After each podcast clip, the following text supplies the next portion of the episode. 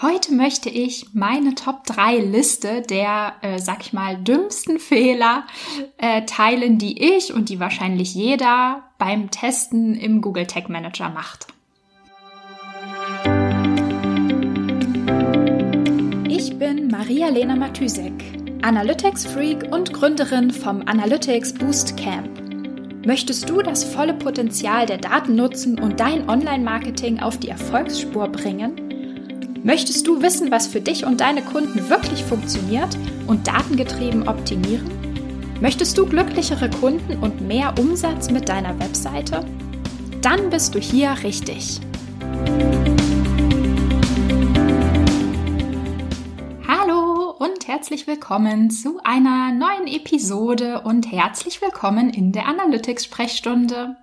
Ich dachte mir, Heute äh, auf den Freitag zum Ende der Woche gibt's mal eine äh, Fail Compilation von mir. äh, getreu dem Motto, meistens ist gar nichts kaputt, man ist nur zu blöd. genau, und ich möchte mit dir einfach mal teilen, welche ähm, ja, welche, äh, sag ich einfach mal, dümmsten Fehler ich regelmäßig im Tag Manager mache und mich dann jedes Mal hinterher ärgere. Und äh, ja, wahrscheinlich macht jeder diese Fehler und wahrscheinlich erkennst du dich jetzt auch wieder, wenn du ab und zu im Google Tag Manager arbeitest. Also, stell dir vor, Du hast äh, eine Änderung im Google Tag Manager vorgenommen. Also du hast entweder einen Tag erstellt oder irgendwie Trigger geändert oder ähm, ja, einfach irgendwas geändert und möchtet, möchtest das Ganze jetzt äh, auf der Webseite mit dem Preview-Modus vom Google Tag Manager testen und schauen, ob alles so funktioniert, wie du dir das vorgestellt hast. Und jetzt stellst du fest, okay, shit, es funktioniert nicht.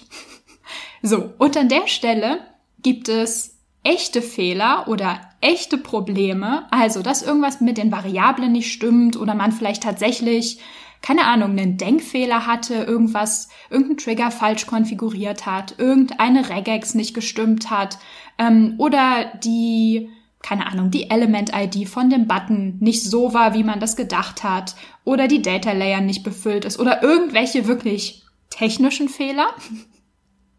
Und dann gibt es äh, die Fehler der Kategorie, okay, äh, meistens äh, ist gar nichts kaputt. genau. Und diese Fehler ähm, ja, die mache ich seit äh, trotz jahrelangem Debuggen immer noch und natürlich ärgere ich mich dann immer, weil äh, sobald man solche Fehler entdeckt, ja, ist natürlich nicht schlimm, ist ja nichts kaputt gegangen, aber es hat einem halt irgendwie so eine Minute Zeit gekostet, die man einfach komplett verschwendet hat. genau, und ich weil ich ständig teste, habe natürlich mittlerweile wie so eine Art Checklist in meinem Kopf, wo ich mir denke, okay, habe ich daran gedacht, habe ich daran gedacht, habe ich daran gedacht? Falls ja, okay, dann kann ich testen. Falls nein, okay, erst nochmal checken. Das heißt, ich habe da schon Mechanismen entwickelt, um äh, diese, äh, meistens ist gar nichts kaputt, Fehler zu vermeiden. Und diese Checkliste teile ich jetzt einfach mal mit dir, damit ähm, du diese Fehler vielleicht auch vermeiden kannst.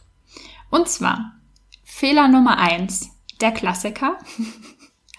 Wenn wenn das Tracking nicht funktioniert oder wenn es so aussieht, als würde irgendwie ein Tag nicht auslösen oder irgendwie einfach, einfach irgendwie wird nichts getrackt, dann kann es sein, dass man entweder einen Ad-Blocker im Browser aktiviert hat oder einen Tracking-Blocker halt anhat, so Browser-Plugins oder so.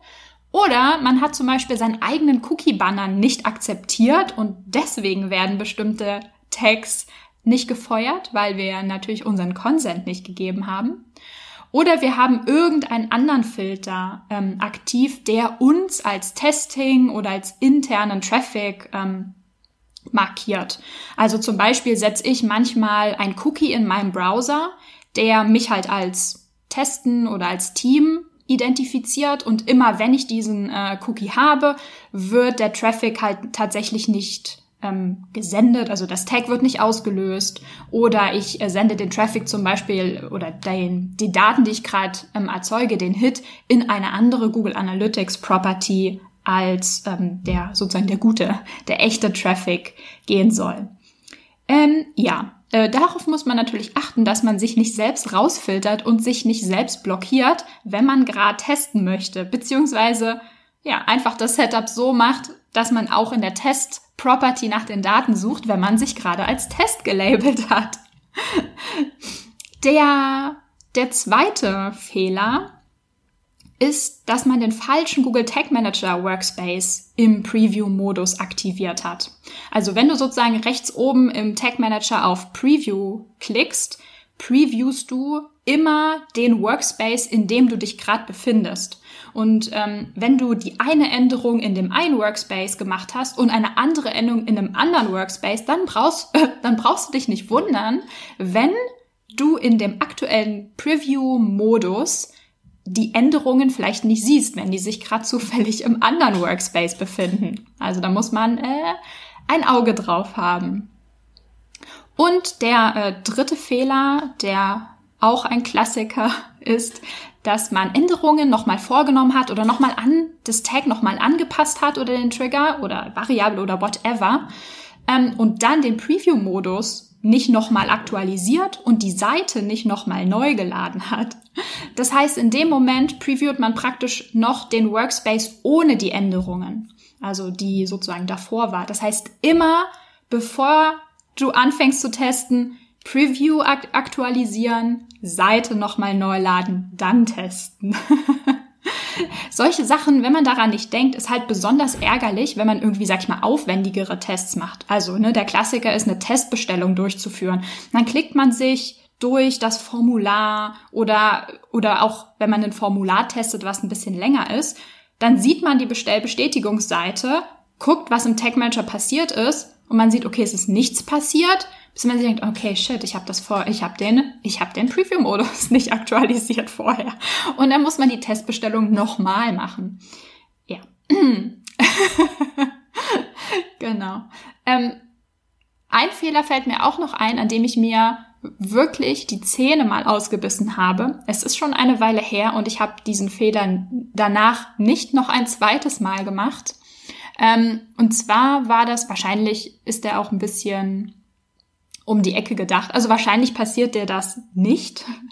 Aber ich habe in, in einem, einem Google Tag Manager sozusagen von einem Kunden gearbeitet und der Kunde hat mir zwar die Rechte gegeben, eine Version zu erstellen aus dem Workspace, aber diese Version nicht zu veröffentlichen. Und wenn man diese Rechte, also wenn man die, ähm, das, das Recht hat, eine Version zu erstellen, sieht man trotzdem diesen blauen Submit-Button. Aber wenn man dann auf Submit klickt, steht dann da nur, okay, ich, ähm, hier erstellst du eine Version. Und normalerweise, wenn man volle Rechte hat, kann man sich entscheiden, will ich eine Version erstellen oder will ich eine Version erstellen und die sofort publishen. Und in dem Moment habe ich irgendwie, ich weiß nicht, ich habe nicht aufgepasst, ist mir auch noch nie passiert, dass der Kunde mir halt nur Rechte dazu gegeben hat, Version zu erstellen, die aber nicht zu veröffentlichen. Und dann habe ich halt ja hier ähm, Klack veröffentlichen geklickt, so fertig. Und dann ist aber nichts passiert. Also es sind, also die Daten, die eingelaufen sind, waren halt genau wie vorher. Und die Änderungen, die ich vorgenommen habe, waren, ähm, die waren ja nicht live. Ich habe ja nur eine Version erstellt, die aber nicht veröffentlicht.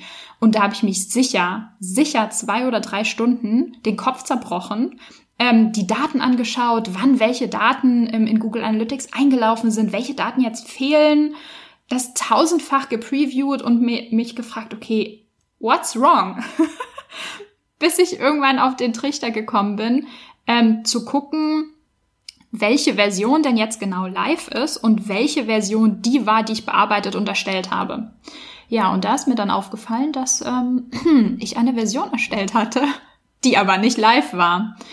Und ja, das ähm, passiert mir, glaube ich, nie wieder. Das war ein sehr denkwürdiger Nachmittag für mich.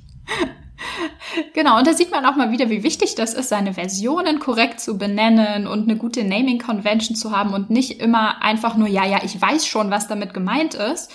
Weil wenn alles unbenannt ist oder irgendeinen kryptischen Namen hat, dann, dann fällt es einem halt super schwer festzustellen, wo arbeite ich gerade, woran arbeite ich gerade und was ist, also wa was sollte hier eigentlich sein. Ja, ja, ich würde sagen, das war, das war ähm, meine Fail Compilation äh, Edition Google Tag Manager. Ich glaube, eine ähnliche äh, Compilation, eine ähnliche Liste könnte man auch noch mal für Google Analytics machen. Ich glaube, das mache ich einfach nächste Woche. Und wenn du, wenn du da noch mehr Punkte hast, die man auf jeden Fall checken sollte, bevor man testet oder bevor man irgendwie weiterarbeitet, ähm, und du dir denkst, okay, das gehört auf jeden Fall auch in die Kategorie, meistens ist gar nichts kaputt, dann schreib mir gerne und ähm, dann ähm, mache ich einfach demnächst nochmal eine aktualisierte Liste mit, äh, mit allen Tipps, die dir noch einfallen. Supi, das war's von mir am Freitag. Ich wünsche dir ein wunderschönes Wochenende und wir hören uns am Montag wieder. Am Montag gibt's übrigens ein, ein Interview. Das äh, habe ich gestern aufgenommen und es ist schon gescheduled. Also am Montag ähm, geht wieder eine Episode früh raus. Du kannst gespannt sein. Bis dann, ciao, ciao. Wenn dir die Folge gefallen hat und du etwas mitnehmen konntest, dann würde ich mich mega über eine Bewertung freuen. Abonniere den Podcast, teile ihn mit Freunden und Kollegen und wenn du selbst eine Frage hast, die ich dir in der Analytics-Sprechstunde beantworten kann, dann schreib sie mir auf jeden Fall per Mail an maria.analyticsfreak.com, auf Facebook oder über LinkedIn.